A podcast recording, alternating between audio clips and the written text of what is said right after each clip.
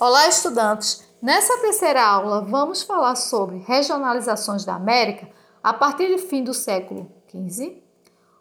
O continente americano começou a ser conquistado e colonizado por povos europeus. Diante dessa configuração, a América foi dividida em duas: a América anglo-saxônica, formada por Estados Unidos e colonizada por ingleses, e Canadá, colonizado por ingleses e franceses, e América Latina, formado por México, América Central e América do Sul, colonizadas por espanhóis e portugueses. A América, de acordo com os aspectos naturais, é formada por duas grandes porções de terra, a América do Norte e a América do Sul, ligadas por um estreito de faixa, que é chamado de istmo que liga a América do Norte, a América do Sul e as Antilhas na América Central.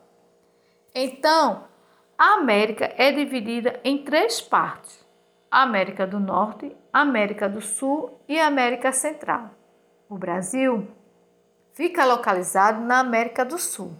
Na América, tivemos alguns povos, como os ameríndios, que eram divididos divididos em vários grupos com organização econômica, social e política própria. Eram eles os astecas, os maias e os incas.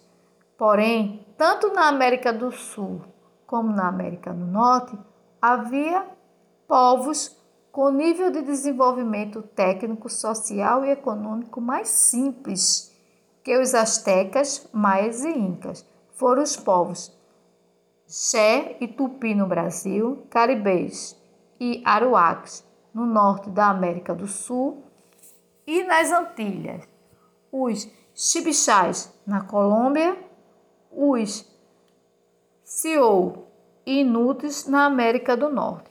Todos esses povos com línguas e cultura diferentes viviam basicamente da caça, pesca coleta e também da agricultura. Quando os europeus chegaram aos Estados Unidos e Canadá, havia 20 milhões de indígenas e eram nômades. Nômades são eram os indígenas que não se fixavam em um determinado local quando eles necessitavam de comer, de beber, eles se deslocavam à procura desses, desse alimento e da água.